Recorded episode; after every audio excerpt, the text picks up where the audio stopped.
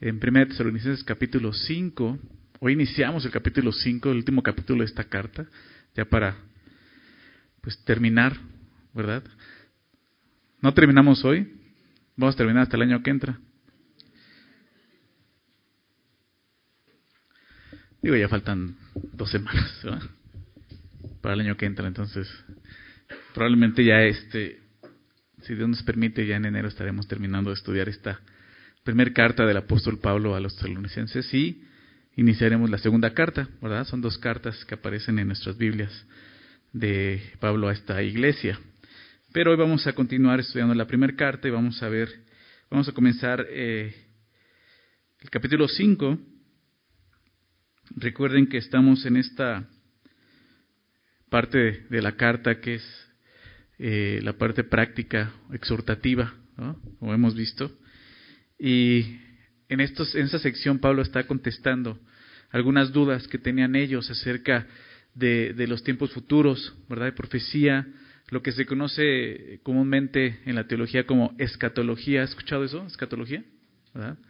Eh, tiene dos términos. El primero habla de eso, de profecía. El segundo habla de una cosa muy fea, ¿no? Si quieres googlearlo vas a ver de qué habla. Pero escatología se refiere bíblicamente a, los tiempos futuros, ¿no? Lo que va a suceder más adelante, ¿no? Acerca de la profecía. Y todavía hay cosas que están escritas que aún no suceden, ¿verdad? Hay cosas que Dios eh, ha prometido que va a hacer, que va a actuar, propósitos que va a llevar a cabo, pero que aún no han sucedido el día de hoy, ¿verdad? Aunque estamos ya en el tiempo de, de, la, gracia, de la, de la iglesia, en el tiempo de los gentiles, como comúnmente se conoce, te faltan algunas cosas importantes que van a suceder, ¿verdad? Y eso es lo que Pablo está enseñando aquí en esta, en esta carta. Es interesante porque eh, Pablo, aunque hacía algunas referencias, digámoslo así, escatológicas acerca del futuro, eh, en ninguna, de ninguna otra carta vienen enseñanzas como estas. ¿no? De, la boca de Pablo, o más bien de la pluma de Pablo, ¿verdad? Claro que tenemos el Apocalipsis, que vamos a llegar ahí dentro de, no el año que entra, se va a llevar un poco más tiempo, pero ahí vamos a poder estudiar más a fondo todo esto, ¿verdad? Y yo te invito que, que si tú quieres saber más acerca de esto, lees una, una ojeadita Apocalipsis, quizás no entiendas nada, pero ya por lo menos vas a ir preparándote, ¿verdad? Pero bueno, yo creo que sí vas a entender porque tienes el Espíritu de Dios, ¿verdad? Hay muchas cosas que, que eh, cuando estudias profecía no puedes llegar como una interpretación. Esto es lo que está diciendo. ¿Por qué? Porque es profecía. Son cosas que, que son futuras y que se escribieron hace muchos años. Por lo tanto, la persona que lo escribió lo escribió eh, de acuerdo a su entendimiento, su manera de ver el mundo en ese momento. ¿no? El día de hoy, pues, es muy diferente. Pero este, son cosas que son importantes conocer y entender y que Dios quiere que conozcamos como iglesia. La semana pasada aún les preguntaba, ¿verdad?, acerca del rapto de la iglesia, el arrebatamiento, les preguntaba cuántos de ustedes han escuchado acerca de eso y, realmente pocos fueron los que alzaron la mano. Son doctrinas que de repente se dejan a un lado y no se enseñan en las iglesias, pero son importantes para nosotros porque están aquí en la palabra de Dios, ¿verdad? Y tenemos que estudiarlas y por eso me gusta eh, estudiar la Biblia así, verso a verso, capítulo a capítulo, libro a libro, porque vemos todo el consejo de Dios. No nos saltamos nada de lo que está escrito y buscamos eso. ¿Qué es lo que Dios quiere decirnos. Esto que está escrito, se fue escrito hace, hace eh, eh, poco menos de dos mil años y, y, fue importante en ese momento para una iglesia. Lo mismo es para nosotros importante. Entonces es muy importante conocer estas cosas, ¿verdad? Y es lo que vamos a hacer el día de hoy. Vamos a continuar con esto en el capítulo 5. ¿verdad? Ese tema, digamos lo inició al final del capítulo 4, pero continúa hablando de, de, de, lo que va a ocurrir más adelante, ¿verdad? En el capítulo 5. Entonces, eh, vamos a, a leer la porción que vamos a estudiar el día de hoy. Solo vamos a ver los primeros versículos.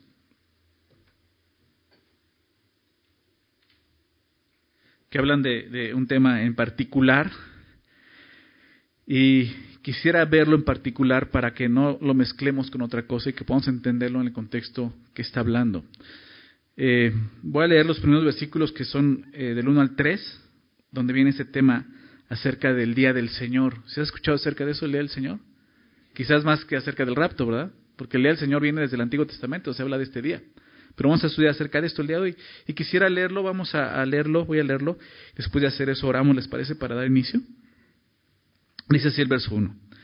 Pero acerca de los tiempos y de las ocasiones, no tenéis necesidad, hermanos, de que yo os escriba. Porque vosotros, vosotros sabéis perfectamente que el día del Señor vendrá así como ladrón en la noche. Que cuando digan paz y seguridad, entonces vendrá sobre ellos destrucción repentina, como los dolores a la mujer encinta, y no escaparán. Vamos a orar, Señor. Gracias por, tu palabra, Señor. Sabemos que ella eh, es, es útil, toda es útil, Señor, para nosotros el día de hoy, Señor, porque así dice ella misma, es útil, Señor, para enseñarnos, para corregirnos, para redarguirnos, para instruirnos en justicia. Y eso es lo que te pedimos, eso es lo que queremos, a eso venimos, Señor, escuchar tu voz para que tú nos instruyas, Señor. Y para que con esa instrucción caminemos en esta tierra de una manera, Señor, que te agrade y te dé gloria a ti, Señor. Y de esa manera podamos cumplir el propósito de reunirnos, que es adorarte, Señor. Es lo que te pedimos. Ayúdanos a aprovechar este tiempo, Señor. Por favor, queremos estar atentos a tu voz. Por eso te pedimos que nos hables y nos dirijas, que quites toda distracción, Señor, que pueda haber en este lugar, aún en nuestra mente, Señor. Cosas que estén ahí preocupándonos, permítenos hacerlas a un lado, Señor, sabiendo que tú tienes control de las cosas, Señor, que tú nos amas, que tienes cuidado y que lo que necesitamos en este momento es escuchar tu voz, Señor. Así que por favor, háblanos, Señor, que sea tu espíritu, Padre. Te lo pedimos en el nombre de Jesús. Amén. Entonces, Pablo está aclarando algunas dudas que tenían ellos, esta iglesia, los tesalonicenses, respecto al regreso del Señor. Y después de hablar de la esperanza, este, este regreso, el, esperanzador regreso del Señor por su iglesia, como vimos la semana pasada, ¿recuerdan? ¿Quién estuvo por acá la semana pasada? Ok, hay algunos que no estuvieron, te animo a que escuches la enseñanza de la semana pasada, porque vimos esta esperanza que tenemos de que Jesús va a cumplir una promesa que hizo en Juan 14, que Él iba a regresar por los creyentes, ¿verdad? Por su iglesia. Y ahí estamos nosotros, que hemos creído en Jesús. Sabemos y creemos esto, un día Jesús va a regresar por su iglesia. Y eso nos da mucha esperanza, ¿verdad? Aún en este mundo tenemos esa esperanza futura. Nuestra esperanza, como veíamos en 1 Corintios 15 la semana pasada, no es solo en esta tierra, no solo en este tiempo. Si fuera así, somos los más dignos de conmiseración, ¿verdad? Como decía el texto. La esperanza va más allá de esta tierra. ¿Verdad? ¿Por qué? Porque nuestro Redentor vive, Jesucristo vive. Y tenemos esa esperanza gloriosa, ¿verdad? De una vida eterna a su lado. Que ya comenzamos aquí, pero un día vamos a estar delante de Él, experimentando y viviendo esa vida eterna. Entonces tenemos esperanza de su regreso por nosotros, pero después de hablar de este esperanzador regreso, ahora habla del terrible acontecimiento del juicio de Dios sobre este mundo, el día del Señor. ¿Sí? Son dos acontecimientos diferentes, como veía la semana pasada, les dejaba ver eso. Son dos cosas diferentes, pero están ocurriendo en un mismo tiempo, digámoslo así, en un mismo lapso de tiempo, no en un instante, en un mismo lapso de tiempo, ¿Qué es lo que vamos a ver ahorita. Vamos a comenzar, dice el verso 1. Pero acerca de los tiempos y de las ocasiones, así comienza el texto, ¿no? Claro, cuando dice, pero acerca, está haciendo un énfasis de que está tomando eh, otro tema, está cambiando un tema diferente, pero tiene, está relacionado con lo que viene diciendo. ¿sí? O sea, no es el mismo tema, no está diciendo que el regreso del Señor va a ser el día del Señor, no. Siendo pero acerca de los tiempos. Pero ese pero nos muestra que Pablo está pasando otro tema. Es más, aquellos que dividieron la Biblia en capítulos lo entendieron de esa forma y por eso pusieron aquí comienza el capítulo 5, ¿verdad? Para que nos vamos a revolver, digámoslo de esa manera. Claro, eso no es inspirado por Dios. ¿no? Pero, este pero que aparece sí es inspirado por Dios. Nos está mostrando aquí un tema diferente, pero acerca de los tiempos y de las ocasiones. Esta frase tiene que ver con el sentido escatológico que te decía. Ese sentido escatológico de un tiempo que Dios ha establecido. Eh, este mismo, o esta misma frase, la usó Jesús en el capítulo 1 del libro de los Hechos. Déjame ir para allá, Hechos capítulo 1. Tú recuerdas este capítulo, digamos que, digamos que es la continuación, más bien este libro Hechos es la continuación del libro de Lucas, es el mismo escritor Lucas, ¿verdad? Y, él escribe, ¿no? ¿Qué fue lo que sucedió después de, la resurrección de Jesús, ¿verdad? Y, y él empieza a, mostrar lo que Jesús hizo con sus discípulos, que estuvo eh, un tiempo ya resucitado con ellos, 50 días con ellos, enseñándoles cosas importantes. Imagínate eso. Jesús resucita, Y prácticamente lo que va a empezar a enseñar es muy importante, muy, muy importante. Y, y, y, y esto que les habló precisamente era de, de los tiempos y las ocasiones. Fíjate lo que dice en el versículo 6. Dice, entonces los que se habían reunido le preguntaron diciendo, Señor, ¿restaurarás el reino a Israel en este tiempo? Y él les dijo, no os toca a vosotros saber los tiempos o las sazones. Es una frase que Pablo usa. Pero acerca de los tiempos y de las ocasiones, claro, en Tesalonicenses se traduce ocasiones, pero en griego son las mismas dos palabras. Realmente las palabras son cronos y kairos, es lo que usa, hablando del tiempo. Los tiempos, cronos y las sazones o ocasiones es el kairos. Entonces dice, no os toca a vosotros saber los tiempos de las, o las sazones, que el Padre puso en una sola potestad. Y les dice, pero esto sí es importante en este momento, pero recibiréis poder cuando haya venido sobre vosotros el Espíritu Santo y me seréis testigos, ¿verdad? Ya sabemos esto, ¿no? Lo importante es que iba a comenzar su iglesia. Entonces, eh, déjame mostrarte qué, qué, está pasando en este momento en el contexto. Es importante, ¿no? Para poder entender todo esto de escatología, a quién está hablando Jesús y de quién está hablando Jesús. Aún en el, capítulo 24 de Mateo, donde habla acerca de los últimos tiempos, cuando sus discípulos le preguntan, es importante entender que está hablando en el contexto judío. Para nada está hablando de, de la iglesia. Nunca menciona el arrebatamiento en ese, en ese momento. No está hablando de la iglesia ¿por porque está con los judíos en ese momento Jesús. Ya no ha ido a la cruz. ¿sí? En Mateo 24. Y aquí es algo muy similar. Porque le preguntaron, obviamente estos están aquí son sus discípulos, que han estado con Jesús. Jesús aquí ya resucitó. Jesús está a punto de ascender al cielo. Aquí más adelante en los versículos 10 lo, lo vemos ascendiendo al cielo, ¿verdad? Entonces están sus discípulos con Jesús y le preguntan diciendo, Señor, y aquí vemos exactamente que son sus discípulos. ¿Por qué? Porque le están diciendo, Señor. No le dicen maestro como los fariseos les decían, ¿verdad? Señor, o sea, son sus discípulos, Señor. Pero fíjate que le preguntan, ¿restaurarás el reino a quién? A Israel en este tiempo. Esa es la pregunta que están haciendo. Y Jesús les dice, no os toca a ustedes saber los tiempos y las sazones, ¿verdad? O sea, a ustedes no les toca ahorita saber qué es lo que Dios va a hacer con Israel, o en qué momento Dios va a tratar con Israel, o va a seguir tratando con Israel. Lo que a ustedes les toca saber ahorita es lo que Dios va a hacer con su iglesia. Recibiréis poder Verso 8. ¿Sí se dan cuenta de eso? Entonces ellos preguntan, ¿ya, ni siquiera entienden? ¿No? Que Dios va a levantar una iglesia, que va al tiempo de los gentiles. ¿Te han entendido? Para ellos decía, ok, ya resucitaste, moriste por los pecados. ¿Y cuándo vas, a, cuándo vas a restaurar a Israel? ¿Por qué? Porque falta una semana, ¿verdad? Para que Dios trate con Israel. Entonces, ¿cuándo va a comenzar esto? Y Jesús dice, ese tiempo todavía no llega y a ustedes no les corresponde. A ustedes les corresponde saber esto. Viene el tiempo de la iglesia. Hechos 2, desciende el Espíritu Santo y comienza la iglesia, ¿verdad? Entonces, no os toca a vosotros saber los tiempos o las sazones que el Padre puso en su sola potestad. Los tiempos y las ocasiones, como dice, regresando a Tesalonicenses, que el Padre puso, ¿no? es una referencia a los acontecimientos que tendrán lugar en el mundo después del arrebatamiento de la iglesia. la semana pasada les decía, este, este eh, eh, acontecimiento de cuando Jesús venga por su iglesia, ¿verdad? Y seamos arrebatados juntamente con Él en el aire, en las nubes, va a dar inicio a este tiempo de Dios, ¿sí?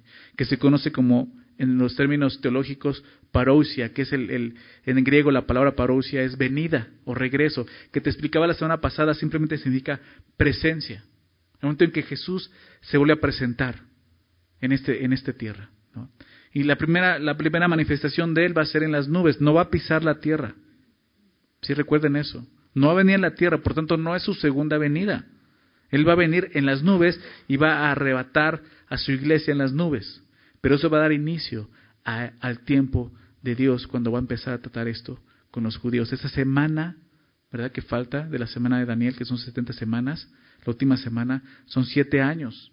¿sí? Eso representa semanas eh, en esa profecía, 70 semanas, prácticamente son 70 años eh, de, de siete, más bien siete años de 70 veces siete, ¿no? Es lo que quiere decir.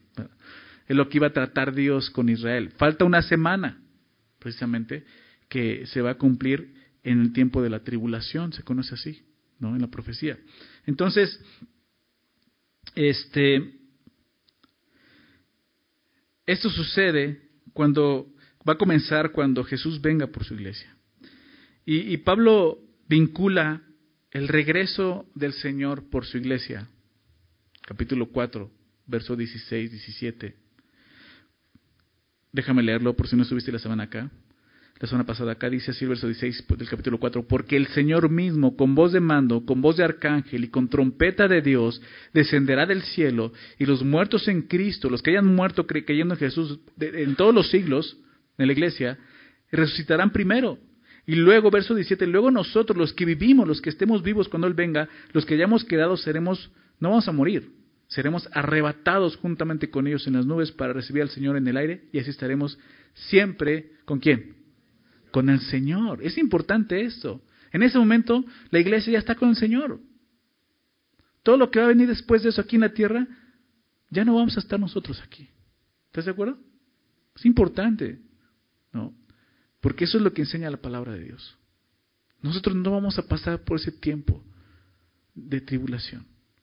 Nos vamos a estar con el Señor ya para siempre en su presencia. Pero eso no quiere decir que ya se acabó todo. Dios va a tratar, ¿verdad?, con aquellos que han rechazado a Jesucristo, con aquellos que no han decidido entregarle su vida al Señor. Y es lo que viene diciendo aquí. Es lo que vamos a ver en esos, en esos versículos.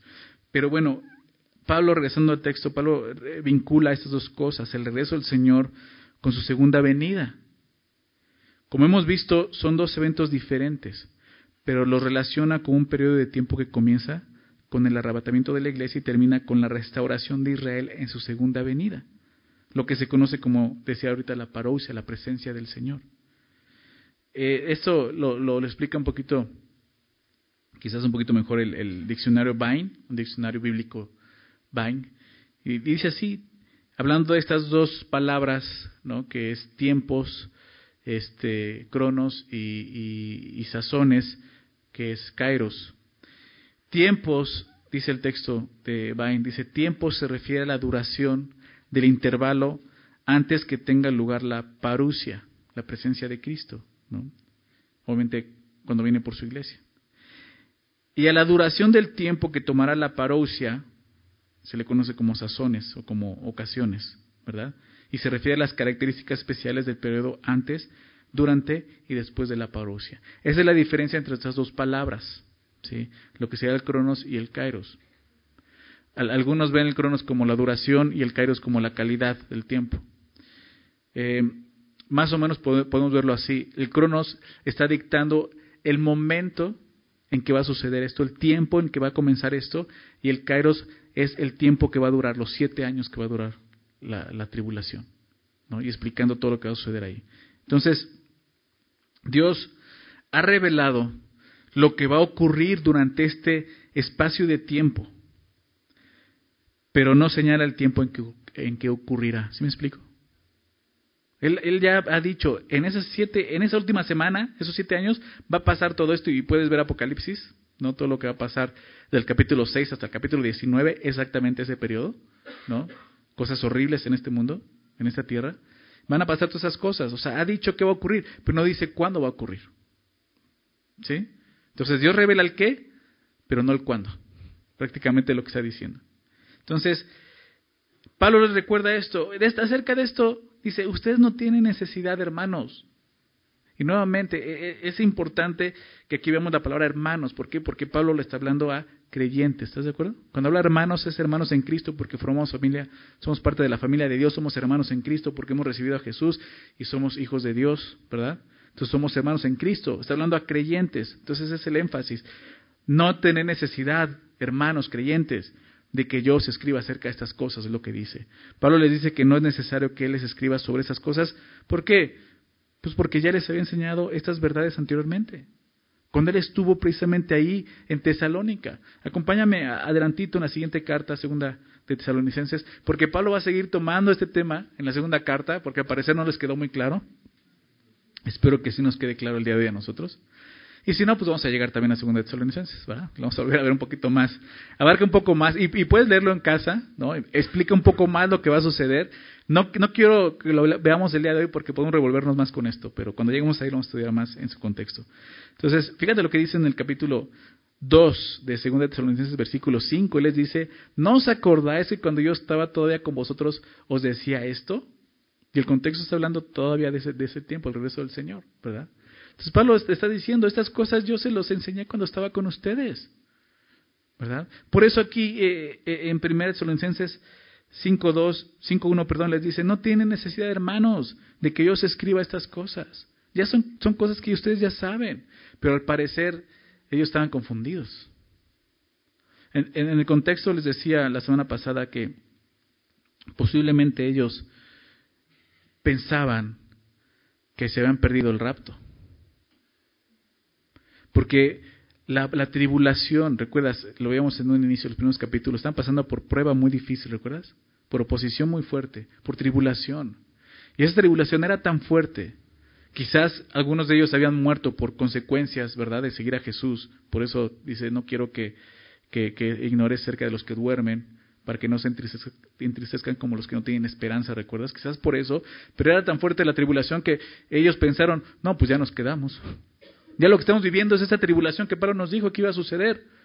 Pero no, Pablo les recuerda, no, espérense, no ha sucedido eso. No ha sucedido eso, ¿por qué? Porque Jesús va a venir por ustedes, va a venir por nosotros. Nosotros vamos a pasar ese periodo de gran tribulación. Lo que están viendo el, hoy, así, lo que están viviendo el día de hoy, así de fuerte, simplemente es, ¿no? La, la, la consecuencia de seguir a Jesús en esta tierra, en un mundo que aborrece a Jesús. Pero imagínate, si nosotros como creyentes estamos sufriendo y padeciendo esas cosas, que realmente no lo estamos haciendo como ellos, ¿verdad? ¿Alguna vez te han querido matar por ser cristiano? Bueno, probablemente sí te han querido matar, pero no se atreven, ¿no? Pero en ese tiempo sí los asesinaban. O sea, sí, una, persecución muy fuerte. Claro, en nuestros días todavía hay persecución en algunos lugares. Sí existe la persecución y aún la muerte de cristianos, ¿verdad? Pero esto no se compara a la tribulación que va a venir más adelante. Esto no se compara al, periodo que va a experimentar el mundo y la tierra en ese momento. Ahorita vamos a hablar acerca de eso, vamos a algunos pasajes que mencionan esto. Entonces ellos podían pensar y decir, no, pues ya nos quedamos, ya estamos en la tribulación, algo falló o, o, las cuentas salieron mal, ¿no? O sea, si vamos a pasar por la tribulación. Pablo está corrigiendo su pensamiento en ese sentido. Y por eso les dice, ya saben estas cosas, ya les dije estas cosas. Fíjate cómo dice el verso 2, regresando a Tesalonicenses 5. Dice, porque vosotros sabéis perfectamente que el día del Señor vendrá así como el ladrón en la noche. ¿Te das cuenta de lo que dice el verso 2? Dice, ustedes saben perfectamente. No había necesidad de escribirles nuevamente sobre algo que conocían perfectamente. ¿Verdad? Es muy interesante y creo que es de notar que una iglesia recién establecida como esta, recordemos eso, tenían pocos, Pablo estuvo pocas semanas en Tesalónica. En este momento tenían meses de haber sido establecida y fundada esta iglesia. Y, y, creo que es importante notar que una iglesia recién establecida, recién fundada, ya conocía con detalle estos aspectos de la escatología bíblica que muchas iglesias en la actualidad desconocen. Muchas veces por falta de interés, o lo más triste, por falta de enseñanza. Por eso decía al principio, es importante saber esas cosas. Si para Pablo fue importante que esta iglesia recién fundada las conociera, ¿cuánto más para nosotros? Esas cosas son importantes para nosotros. Yo sé que mucha gente dice, ah, eso de profecía déjaselo a los teólogos. No, esto es para creyentes. Aquí dice hermano, ¿estás de acuerdo? ¿Verdad? yo no veo que diga, pero acerca de los tiempos y las sazones no tienen necesidad teólogos, ¿verdad? De que yo os escriba. Dice, hermanos, son cosas que tú y yo debemos conocer y saber. Importantes para nosotros. Dejar a un lado esto, decir, bueno, esto está aburrido, esto como que a la gente no le interesa, no hablar de esto, es rechazar, no entregar el consejo de Dios a todos. Pablo dice, yo no, yo no me he rehusado, en Hechos 20 dice, yo no me he rehusado a, dar, a darles todo el consejo de Dios. Por eso estudiamos la Biblia de esta manera. Dar todo el consejo de Dios, no brincarnos nada. Y vamos a pasar por esto y vamos a llegar a Apocalipsis, ¿verdad? Que va a ser todavía más escatológico. Pero no vamos a rechazar, no vamos a decir, ay, Apocalipsis nadie lo entiende, entonces mejor nos brincamos y ahora nos vamos a Génesis. No, Vamos a pasar por ahí. Porque confiamos y creemos que toda la escritura es inspirada por Dios y es útil, ¿verdad? y es eficaz. Y por eso tenemos que pasar por esto y es importante que tú y yo como creyentes en Jesucristo conozcamos estas cosas, las entendamos. ¿Por qué? Porque al entender esto nos va a motivar a vivir de una forma diferente en esta tierra para el Señor. Ya lo vimos la semana pasada. Y creo que Dios nos dio mucho ánimo y mucha esperanza de decir, claro, claro, el Señor viene por mí. Voy a estar con Él. Y por eso voy a vivir diferente en esta tierra. El día de hoy también nos va a motivar a hacerlo. Quizás no con esa esperanza, ¿verdad? Más bien con una, con una, una advertencia, ¿verdad? Para que el día de hoy tú decidas seguir a Jesús. Pero es importante que estudiemos estas cosas. ¿sí? Entonces dice Ustedes saben perfectamente esto. ¿Qué cosa? Dice que el día del Señor vendrá, así como ladrón en la noche.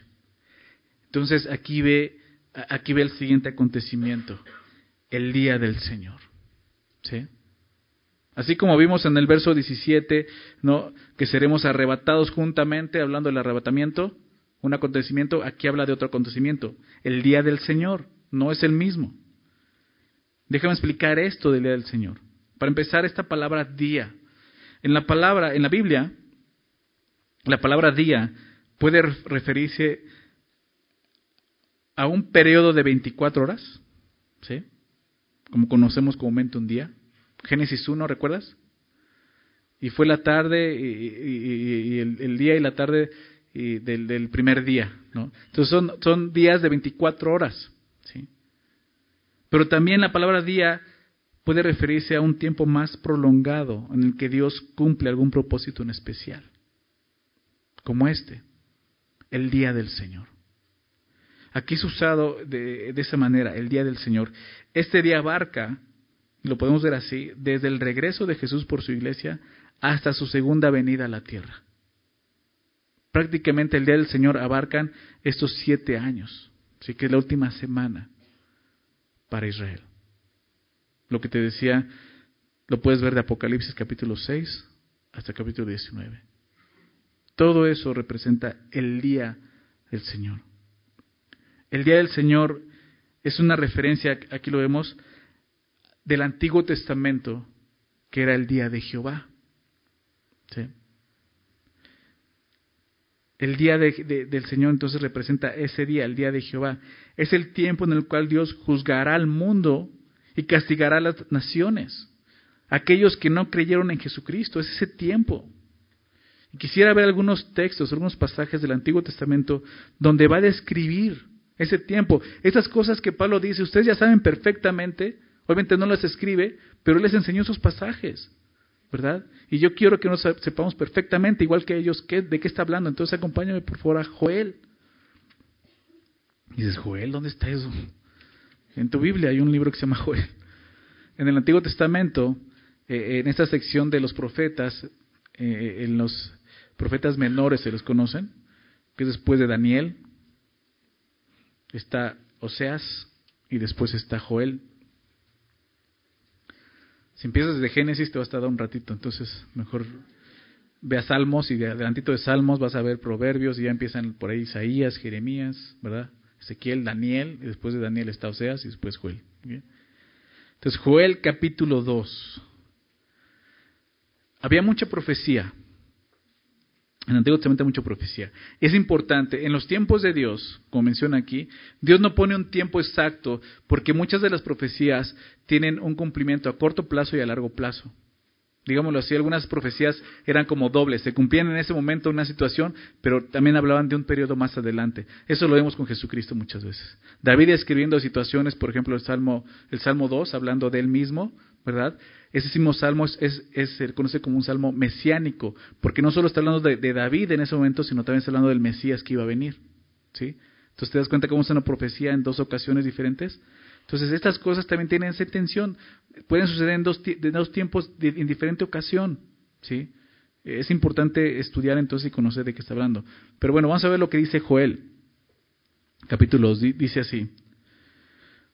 Tocad trompeta en Sion y dad alarma en mi santo monte. Está hablando de Israel cuando habla de Sión. Y dad alarma en mi santo monte. Tiemblen todos los moradores de la tierra, porque viene, ¿qué cosa? el día de Jehová. Es el día del Señor al que se refiere Pablo, porque está cercano. Dices, no, pues iba a tardar mucho tiempo, ¿verdad?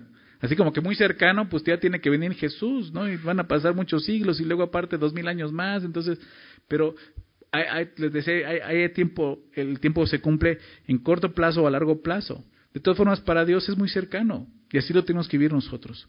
Entonces dice, porque está cercano y, empieza a, a, este, a describir este día, en el verso 2, día de tinieblas y de oscuridad. Dice, día de nube y de sombra. Como sobre, dice, como, como sobre los montes se extiende el alba, así vendrá un pueblo grande y fuerte. Semejante a él no lo hubo jamás, ni después de él lo habrá en años de muchas generaciones. Delante de él consumirá fuego, tras de él abrazará llama. Como el huerto de Edén será la tierra delante de él, y detrás de él como desierto asolado. Está hablando de una ruina, ¿te das cuenta? Ni tampoco habrá quien de él escape. Su aspecto, como aspecto de caballos, y como gente de a caballo correrán. Como estruendo de carros saltarán sobre las cumbres de los montes, como sonido de llama de fuego que consume hojarascas, como pueblo fuerte dispuesto para la batalla. Delante de él temerán los pueblos, se pondrán pálidos todos los semblantes. Como valientes correrán, como hombres de guerra subirán al muro, cada cual marchará por su camino y no torcerá su rumbo. Ninguno estrechará a su compañero, cada uno irá por su carrera. Y aun cayendo sobre la espada no se herirán. Irán por la ciudad, correrán por el muro, subirán por las casas, entrarán por las ventanas a manera de ladrones. Delante de él temblará la tierra, se estremecerán los cielos, el sol y la luna se oscurecerán y las estrellas retraerán su, resplandor. ¿Te imaginas eso? Pues eso va a pasar. Y dice el verso 11, y Jehová dará su orden delante de su ejército, porque muy grande es su campamento, fuerte es el que ejecuta su orden, porque grande es el día de Jehová, y muy terrible, ¿quién podrá soportarlo? Claro que está hablando, hablando de, de Jesús cuando regresa, ¿verdad? Con los suyos. Y va a venir a traer juicio a esta tierra. Esto va a pasar, los ejércitos de este mundo no van a poder, van a palidecer como dice, van a temblar. Van a huir, van a correr. Esos valientes que el día de hoy se sienten muy valientes, van a salir huyendo de esto. Acompáñame más adelante el libro de Sofonías. Estás descubriendo tu Biblia, ¿verdad? Adelante ahí en unos profetas más adelante está el, libro de Sofonías.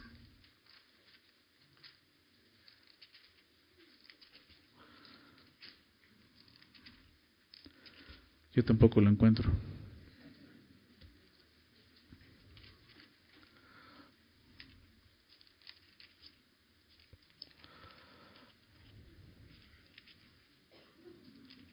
Si está por. Aquí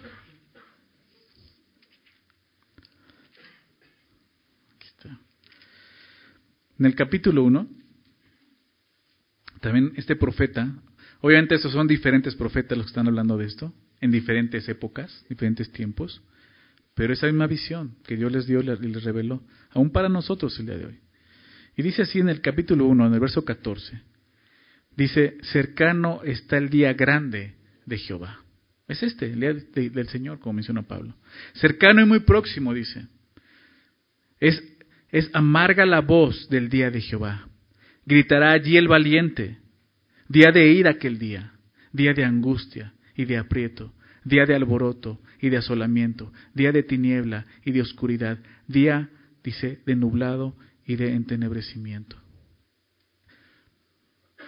¿Qué descripción? ¿Te das cuenta? Esto el mundo no lo ha visto. Este mundo ha, ha, visto el juicio de Dios en diferentes ocasiones, ¿verdad? Empezando por el diluvio, ¿sí? Claro, tú y yo no estuvimos ahí, pero ese mundo lo experimentó. No solo eso, Sodoma y Gomorra, ¿verdad? Diferentes épocas, diferentes juicios. Pero este día no se compara. Ve cómo lo está describiendo, un día de angustia, de aprieto, de alboroto, de asolamiento, de tinieblas, de oscuridad, de nublado, de entenebrecimiento, día de trompeta, dice, y de, algazar sobre las ciudades fortificadas y sobre las torres. las altas torres, dice. Dice verso 17, y atribularé, hablando de la tribulación, atribularé a los hombres y andarán como ciegos, porque pecaron contra Jehová. Aquellos que no han aceptado la salvación en Jesucristo. Aquellos que siguen rechazando el perdón de Dios. Esto es lo que les va a esperar. Es porque han pecado contra Dios y no se han arrepentido de sus pecados. Y la sangre de ellos será derramada como polvo y su carne como estiércol. Ni su plata ni su oro podrá librarlos en el día de la ira de Jehová. ¿Te das cuenta?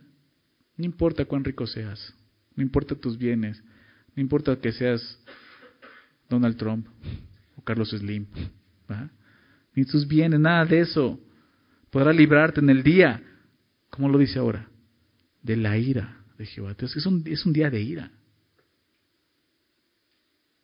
Dios está irado contra el pecado.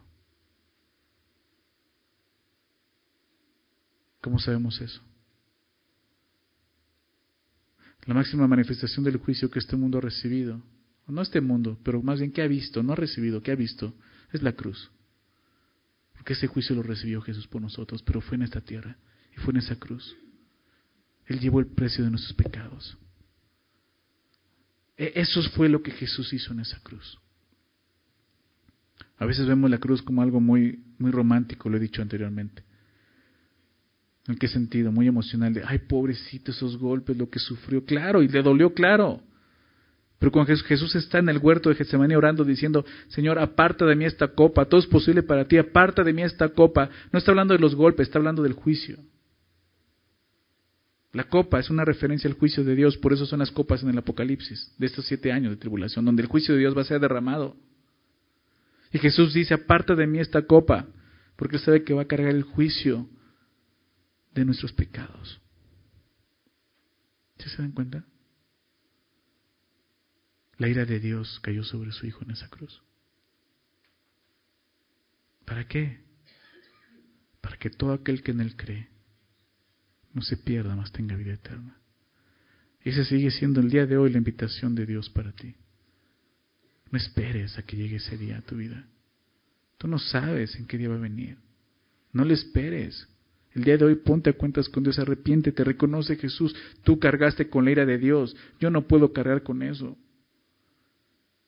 Que si tú rechazas la salvación en Cristo, eso es lo que te espera. La ira de Dios. Pablo lo dice eh, eh, en, Romanos de esta manera, atesoras ira, Romanos 2, atesoras ira para el día de la ira. Si no te arrepientes, eso es lo que estás haciendo.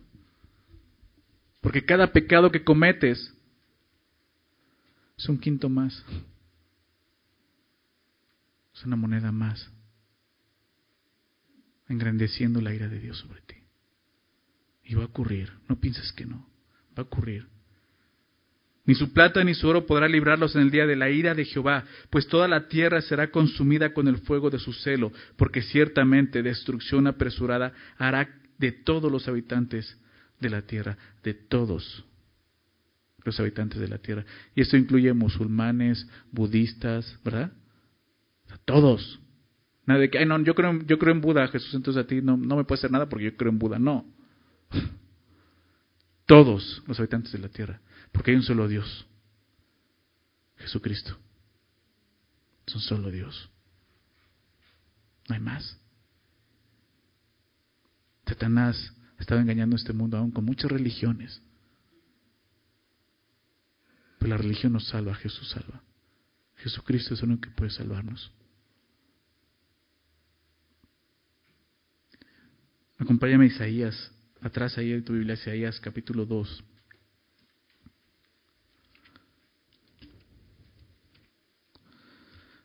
Digo, si estudiamos esto y la verdad es que no, no quiero meterles miedo, pero, pero es la, es la palabra de Dios. Es lo que Dios dice, es importante saber. Pablo les dice a los censes, ustedes saben perfectamente estas cosas, ¿verdad? Es necesario que sepamos esto. Isaías capítulo 2.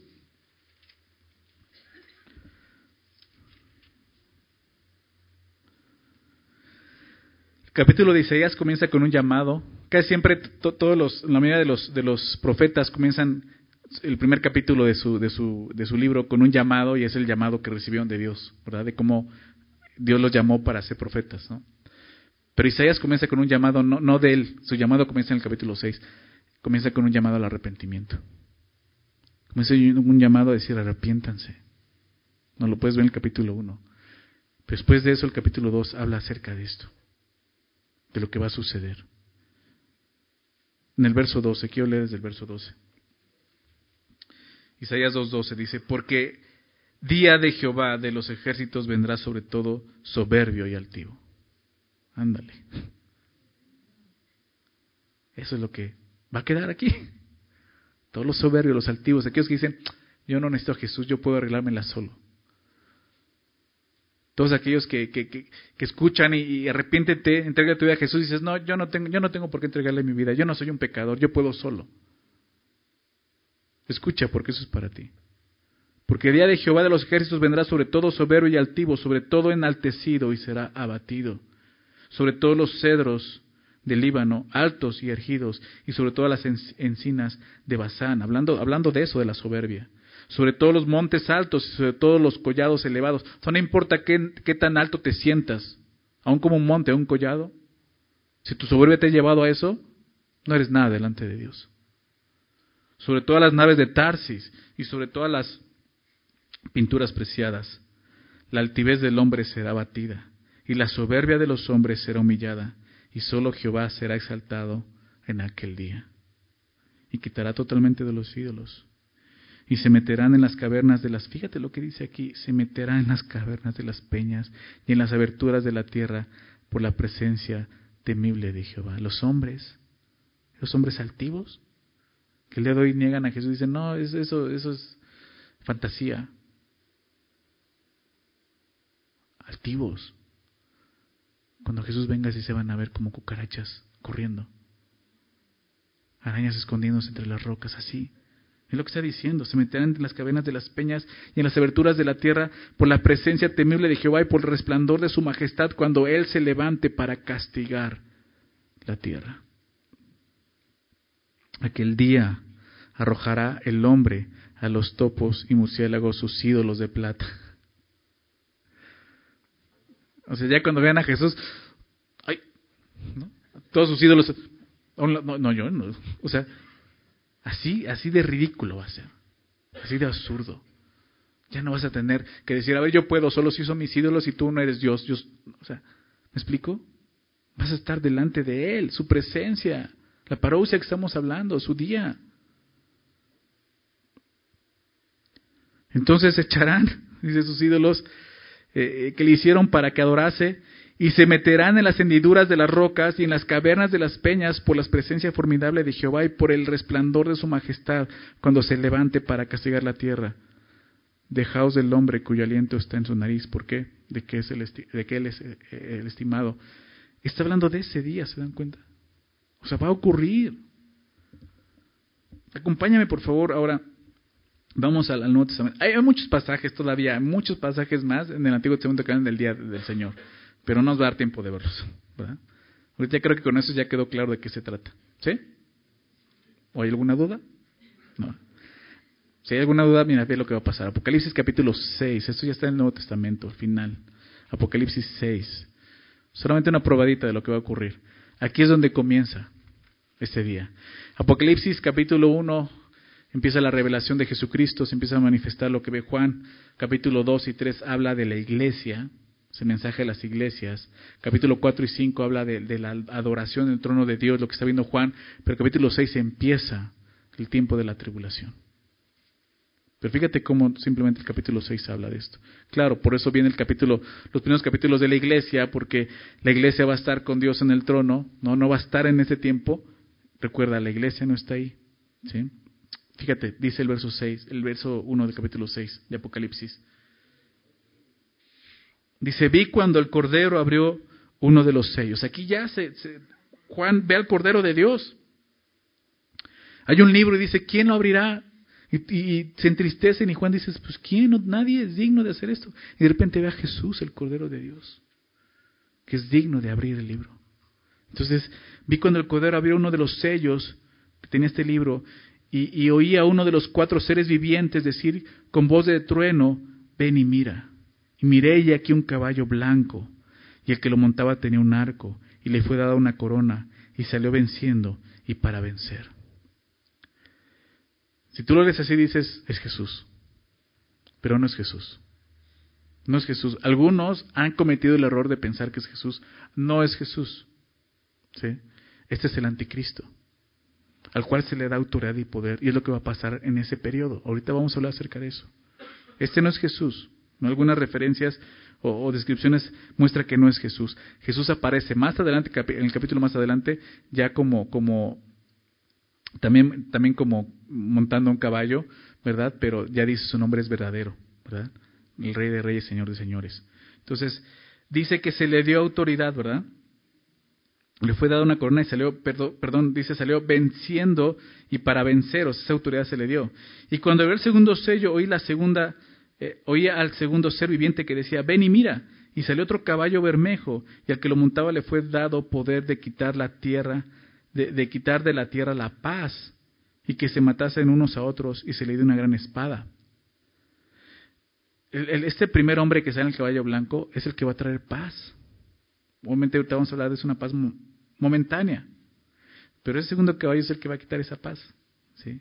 Es lo que decía, al que montar le fue dado poder de quitar la tierra, de la tierra la paz y que se matasen unos a otros. Y se le dio una gran espada. Cuando abrió el tercer sello, oía al tercer ser viviente que decía, ven y mira. Y miré ya aquí un caballo negro y el que lo montaba tenía una balanza en la mano. Y oí una voz de medio de los cuatro seres vivientes que decía, dos libras de trigo por un denario y seis libras de cebada por un denario, pero no dañes el aceite ni el vino. Cuando abrió el cuarto sello, oí la voz del cuarto ser viviente que decía, ven y mira. Miré y aquí un caballo amarillo, el que lo montaba tenía por nombre muerte, y el Hades le seguía, y le fue dada potestad sobre la cuarta parte de la tierra, para matar con espada, con hambre, con mortandad y con las fieras de la tierra. Esto ya es el día del Señor. Ya está pasando lo que, lo que estamos leyendo en Joel y en las profecías pero lo está escribiendo de una forma diferente, que es lo que ve Juan en esta visión. Dice, cuando abrió el quinto sello, vi bajo el altar las almas de los que habían sido muertos por causa de la palabra de Dios y por el testimonio que tenían, y que clamaban a gran voz diciendo, ¿hasta cuándo, Señor, santo y verdadero, no, no juzgas y vengas nuestra sangre en los que moran en la tierra? les dieron vestiduras blancas y se les dijo que descansasen todavía un poco de tiempo hasta que se completara el número de sus consiervos y sus hermanos que también habían de ser muertos como ellos. Estos son los que van a creer pero en el tiempo de la tribulación. No es la iglesia, la iglesia está con el Señor. ¿sí? Son los que van a creer en ese periodo. Verso 12. Mire, miré cuando abrió el sexto sello y aquí hubo un gran terremoto y el sol se puso negro como tela de silicio y la luna se volvió toda como sangre y las estrellas del cielo cayeron sobre la tierra, como la higuera deja caer sus higos, sus higos, higos cuando se sacudía, cuando es sacudida por un fuerte viento. Y el cielo, cielo se desvaneció como un pergamino que se enrolla, y todo monte y toda isla se removió de su lugar, y los reyes de la tierra, y los grandes, los ricos, los capitanes, los poderosos, y todo, y todo siervo y todo libre, se escondieron en dónde? En las cuevas y entre las peñas de los montes. Y decían a los montes y a las peñas, cae sobre nosotros y escondednos. ¿Te das cuenta? Ellos van a decir, mátanos. No van a morir. No van a poder morir. Van a desear la muerte y no van a encontrar la muerte. Cae sobre nosotros y escondednos el, del rostro de aquel que está sentado sobre el trono y de la ira del Cordero. Porque el gran día ¿Te das cuenta? El gran día de su ira ha llegado. ¿Y quién podrá sostenerse en pie? Eso es lo que estamos viendo aquí. El día del Señor. Muy diferente a lo que vimos la semana pasada. ¿Estás de acuerdo? Son dos acontecimientos totalmente diferentes. Por eso decía, no confundamos estas cosas. Por eso pone algo, eh, eh, eh, pone este, comienza diciendo, pero acerca de esto. ¿verdad? Un tema diferente, pero que va vinculado con esto. Entonces, regresando al texto, es necesario que sepamos de este día. Este día abarca la última semana del profeta Daniel, lo que se conoce como los, los siete años de tribulación, ¿verdad? Y es importante diferenciar entre el día del Señor, muy importante esto, el día del Señor y el día de Cristo. También son dos cosas diferentes. Yo sé que tú puedes decir, bueno, pero el Señor es Cristo, ¿no? Sí, pero son referencias. ¿sí? El día de Cristo, que también se conoce como el día de Jesucristo, estoy hablando del Nuevo Testamento, el día de Cristo, el día de Jesucristo, o el día del Señor Jesús, o el día de nuestro Señor Jesucristo, así se refiere. Aunque las dos referencias hablan del día como el cumplimiento de un propósito de Dios, y se refiere a la misma persona que es Jesús, son dos situaciones diferentes. El día de Cristo o Jesucristo que se menciona en el Nuevo Testamento se refiere al tiempo en que los creyentes recibiremos nuestra recompensa en el bema de Cristo. Después de haber sido arrebatados juntamente con él en las nubes, iremos al tribunal de Cristo, que es el bema de Cristo. Ya hemos hablado acerca de eso anteriormente. Si no, es, no, es, no es un juicio por nuestros pecados. Lo que Jesús va, digamos, a juzgar, va a ser nuestras obras en Cristo, lo que sea, haya sido hecho en el Espíritu y en la carne. En el Espíritu va, va a seguir, ¿verdad? Va a perdurar, pero lo que se hizo en la carne se va a quemar, no va a servir para nada. Ningunas obras nuestras van a servir allá arriba. ¿Sí? Ese es el día de Cristo, el día de Jesucristo, el día de nuestro Señor Jesucristo, el día de Jesús. Entonces no confundamos el día del Señor con este día. ¿Sí? Importante eso. Muy bien. Entonces, regresando al texto, dice, vendrá así como ladrón en la noche. Este día, dice, será así como ladrón en la noche. ¿A qué se refiere? ¿Alguna vez te, te ha robado un ladrón? Digo, no, es una diferencia entre, entre este, como un ratero y un ladrón, ¿no? O más bien un asalto y un ladrón. Un ladrón es el que se mete en tu casa sin que tú estés, ¿verdad? Un asaltante es el que, aunque tú estando ahí, te, con un arma te, te amaga y te roba, ¿verdad? Pero un ladrón es aquel que va y se mete escondidas en un lugar para robar, precisamente. ¿Sí? Sin avisar, ¿verdad? O sea, un ladrón no avisa cuando va a robar, ¿estás de acuerdo? A eso se refiere. Vendrá así como ladrón en la noche. Así como un ladrón no avisa cuando va a venir a robar a tu casa, de la misma manera no podemos saber la fecha en que este día llegará. Sabemos que inicia con el rapto de la iglesia, ¿estás de acuerdo? Y esa será la primera señal de que ese día ha llegado. Pero nadie conoce el momento en que el Señor regresará por su iglesia. O sea, conocemos el Kairos, lo que va a suceder.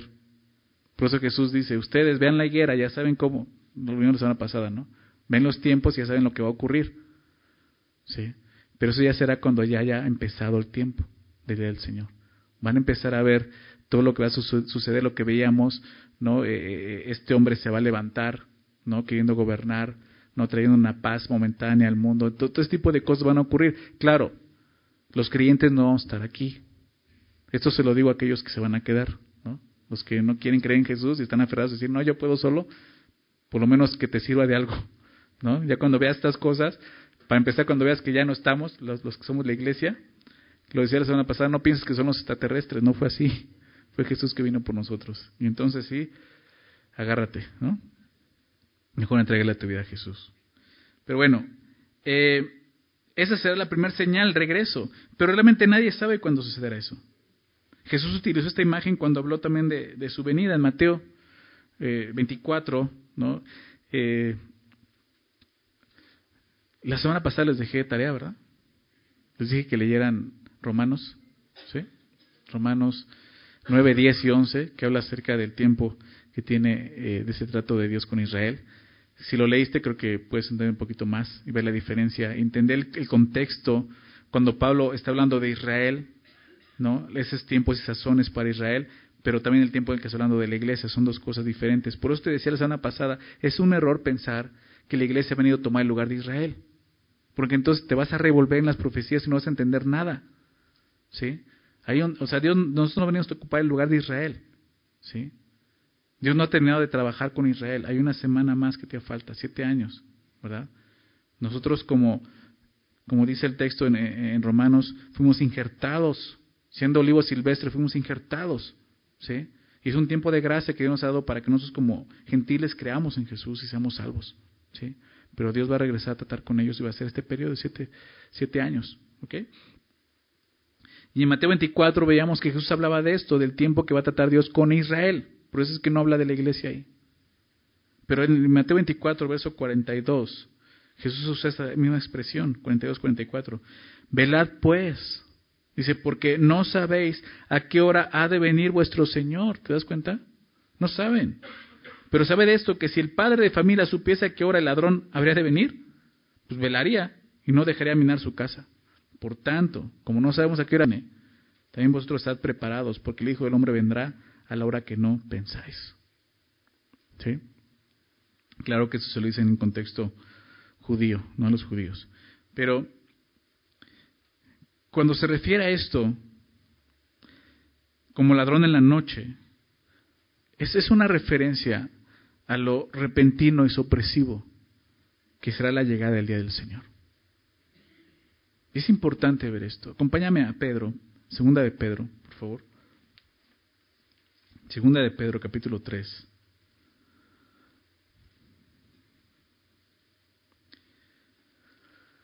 Porque muchos, muchos el día de hoy dicen, ah, pues está escrito, pero no ha ocurrido. A Dios ya se le olvidó, no va a cumplir sus promesas. Porque no están atentos, no están velando. Y Pedro habla acerca de esto aquí, dice, amados, verso 1 del capítulo 3 de segunda de Pedro, amados, esta es la segunda carta que os escribo, y en ambas, dice, en ambas despierto con exhortación vuestro limpio entendimiento.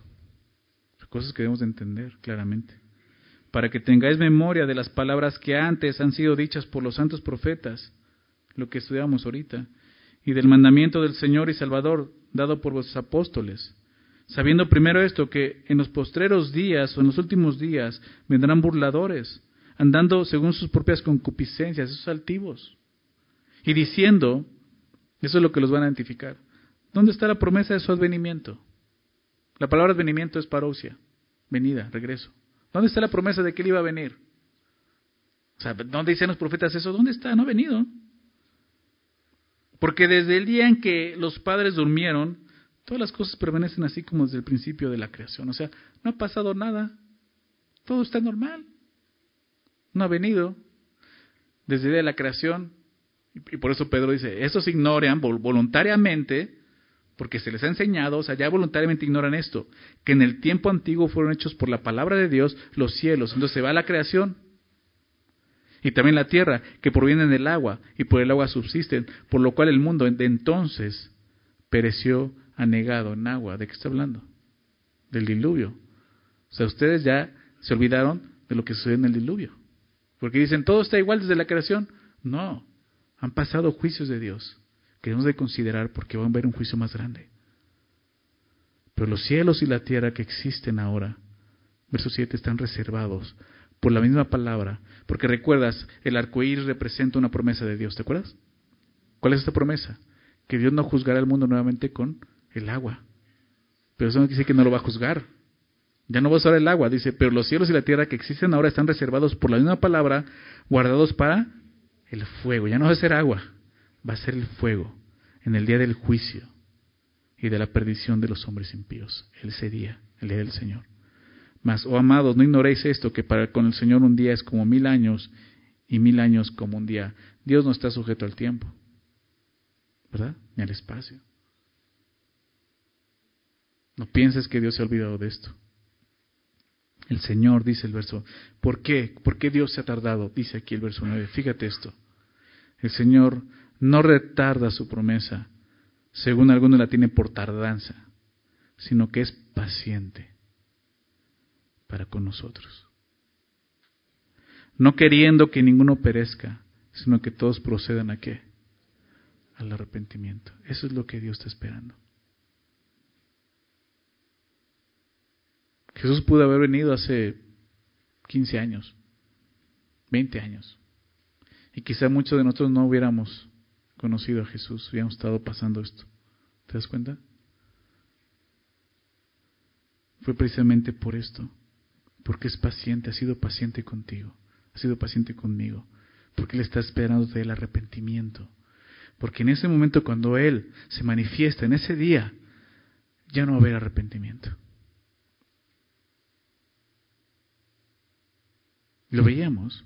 No vas a decir, no, ídolos, no, ya, ya, ya los hago, ya, ya, los, ya los dice, Señor, ya, ya. No. Ya pasó ese periodo. Hoy es ese día.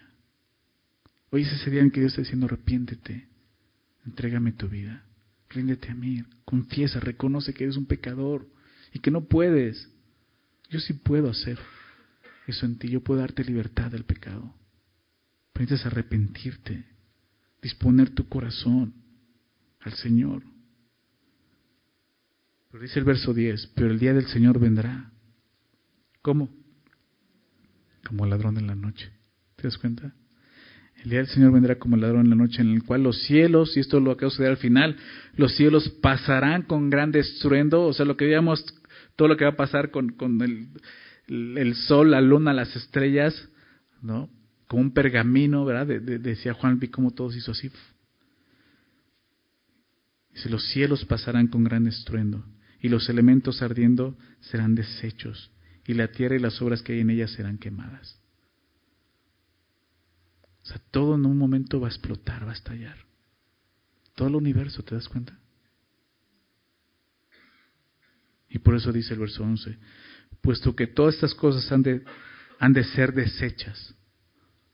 Todo lo que estás viendo el día de hoy, con esos ojos físicos.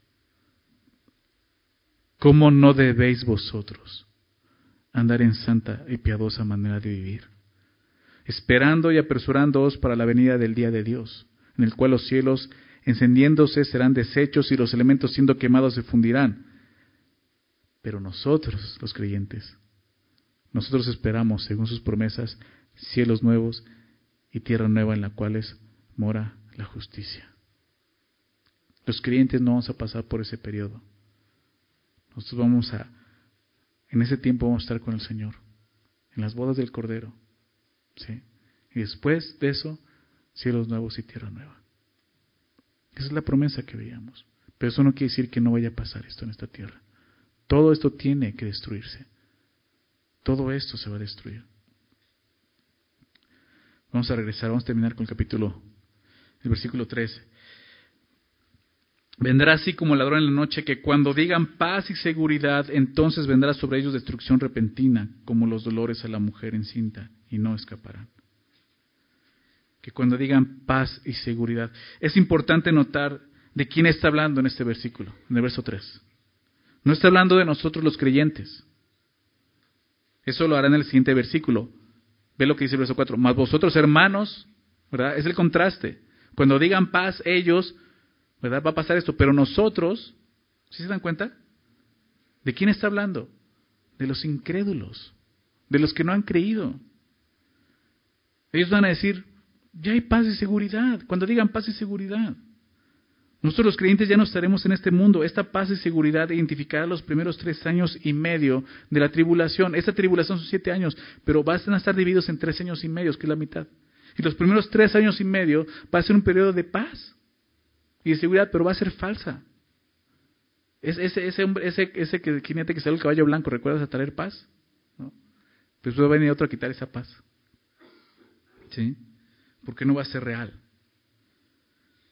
en esos, eh, esos tres años y medio, los primeros tres años y medio, va a ser donde se va a levantar un imperio mundial gobernado por un hombre que traerá paz y seguridad momentánea. Este hombre es el anticristo, que no revelará su identidad hasta que pasen estos primeros tres años y medio. Después de esto, él tomará el templo de Dios y demandará adoración para sí mismo. Eso es lo que dice la profecía. Ya no voy para allá porque nos va a dar tiempo, pero es lo que se conoce como la abominación desoladora, ¿recuerdas? Jesús habló de esto. Cuando vean la abominación desoladora, entonces huyan. Porque este hombre que va a traer paz en un principio, a los tres años y medio, se va a levantar y va a pedir adoración en el templo como Dios mismo. Es el anticristo. Y ahí es donde los judíos lo van a ver, van a decir, ¿qué hicimos? Es, ahí va a comenzar el periodo de la gran tribulación que son los últimos tres años y medio. Los siete años son la tribulación, pero los últimos tres años y medio son la gran tribulación, es donde todo va a suceder horrible. ¿Sí? Cuando Él venga a imponer esta paz al principio, será el inicio de la, gran, de, la tribulación. Pero cuando Él se levante exigiendo adoración, será el inicio de la gran tribulación, el segundo periodo de los tres años, de acuerdo a la semana de la profecía de Daniel. Entonces ellos van a decir, paz y seguridad, ¿verdad? Lo dice el texto. Entonces, cuando ellos digan paz y seguridad, vendrá sobre ellos destrucción repentina. Cuando los incrédulos digan paz y seguridad, será una paz y seguridad engañosa, porque después de los tres primeros años y medio se manifestará el anticristo y comenzará un periodo de juicio sobre el mundo, de tal intensidad como no se ha conocido antes. Todo lo que vimos en las profecías.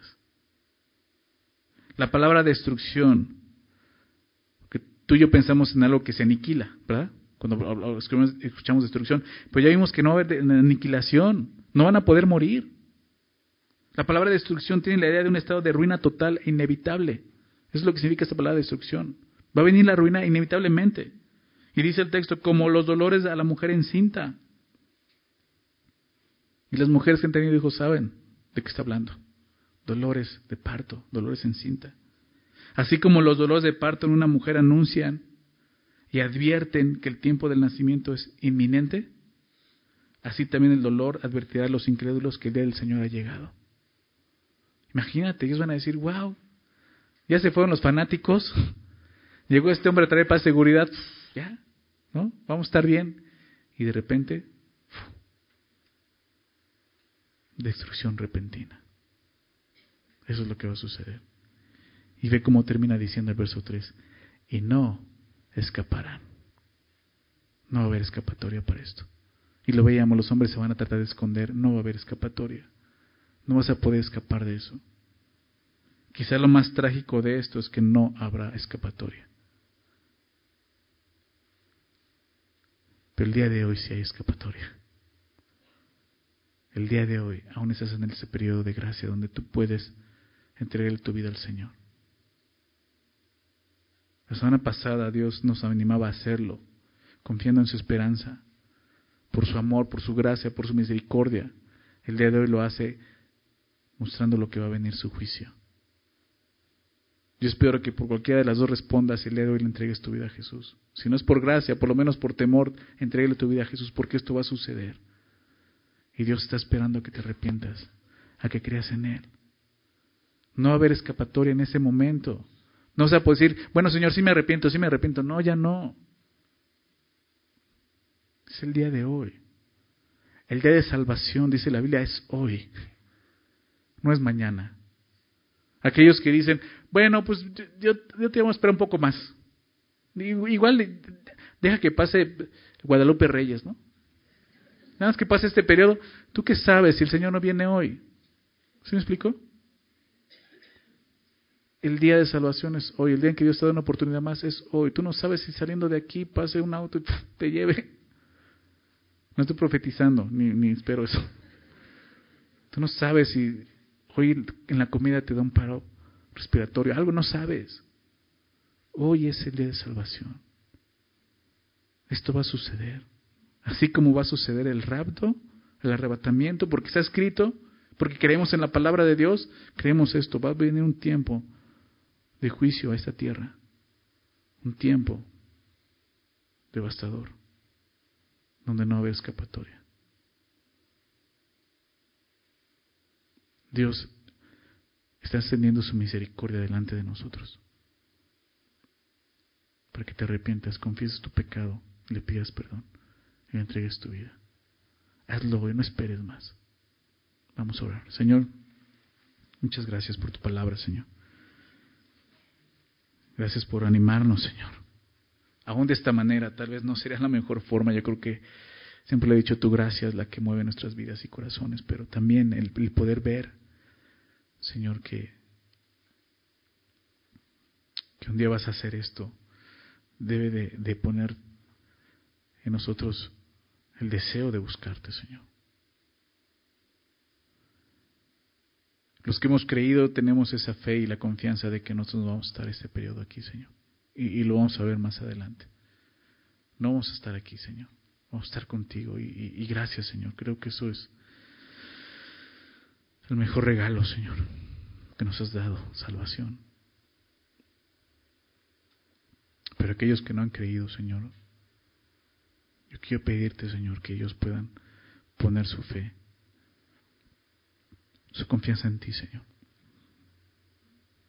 Que dejen a un lado lo que veamos, la altivez, el orgullo, la soberbia, sus ídolos, todo aquello que los detiene a rendir su corazón a ti el pecado, Señor, Por favor, trae esa convicción.